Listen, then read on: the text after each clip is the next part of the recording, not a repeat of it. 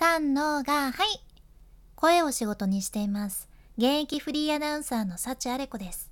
話し下手からフリーアナウンサーになれた幸あれ子があなたの声を生かす話し方のヒントをお届けします。声を仕事にするラジオ。1年間の無料メール講座。池早メルマガの提供でお送りします。今日は私の本業でのエピソードを雑談風にゆるっとシェアいたします。業界裏話ですね。バンドのライブの後に「てんてんてん」っていうテーマです。私幸あれ子は現役フリーアナウンサーとしてラジオの DJ としても活動しています。でラジオ DJ 歴で言うと今8年目になるじゃね。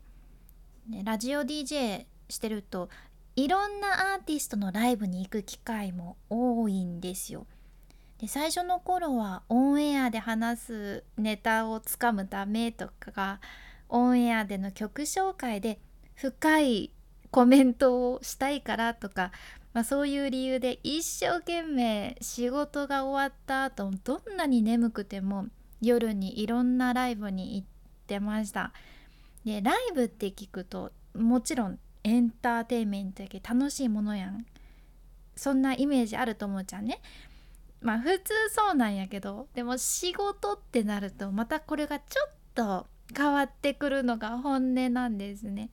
もともと私も音楽が大好きで音楽関係の仕事ができるっていうだけでめちゃめちゃ嬉しくてたまらんやったんやけどでもこれも本当に仕事となるとまたちょっと変わってくるというか、まあ、これは全部同じかもしれませんけどね。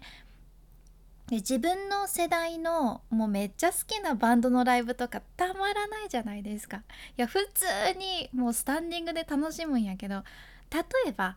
自分より世代が1つとか2つ上のアーティストのライブに行くってなると楽しいだけじゃないというかですねこれが業界ならではのいろんな いろんなことがあるんですね。ライブが終わったら、まあ、待ち時間があってからの関係者だけアーティストの方に挨拶しに行くっていう流れがあるんですよ。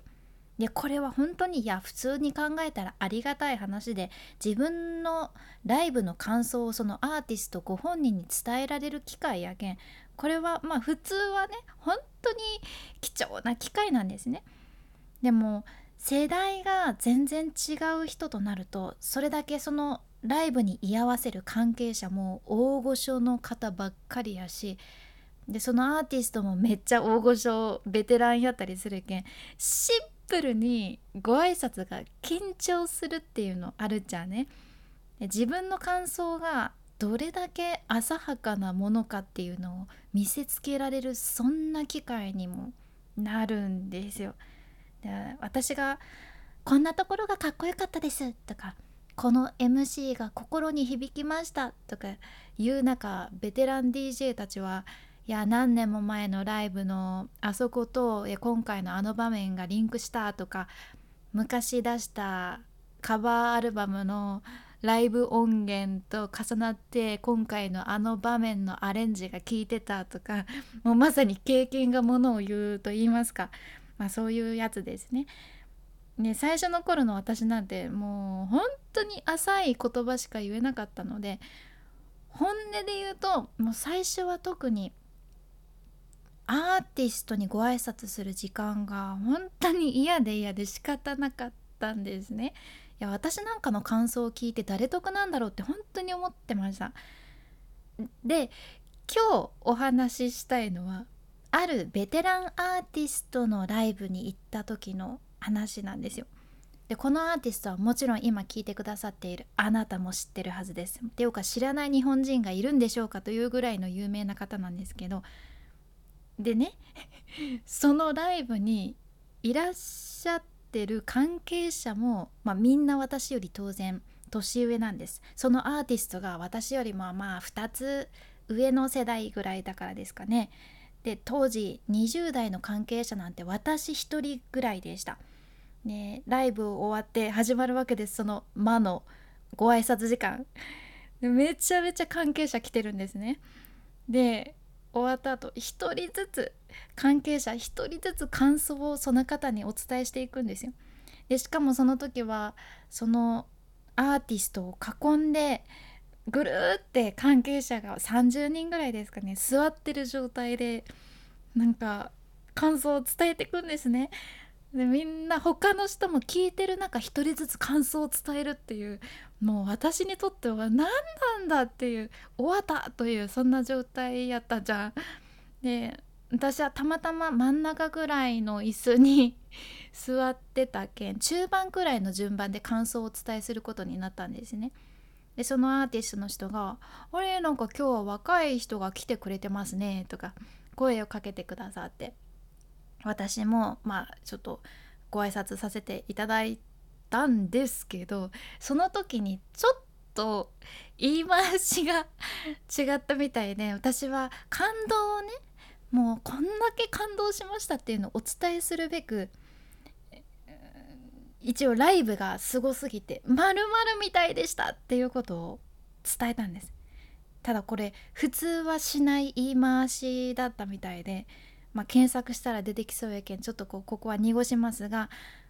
このそのねライブがすごすぎてまるみたいでしたっていうこのまるが良くない表現だったらしくてそのね感想を私が言った瞬間にその場がもう音が聞こえるぐらいピキピキピキって凍りついちゃったんですよ。で先輩方も話すだけで緊張するアーティストなのに私がもうこんな私が何も知らずに誰もそんな口聞けないだろうみたいな感想を放った瞬間だったんですね。でその後オンエアでその場にいらっしゃった先輩からいやそういえば先日のライブであれこちゃんあれはなかったよねってオンエアでチクられたんですね でやはりこう常識がないで「いやお前はありえない」ってバーってみんなに言われて私はもうあ終わったなーって 思ってたんですよ。あなんかもういろんなことが終わったなーって思ってたんですけどこれには後日談がありまして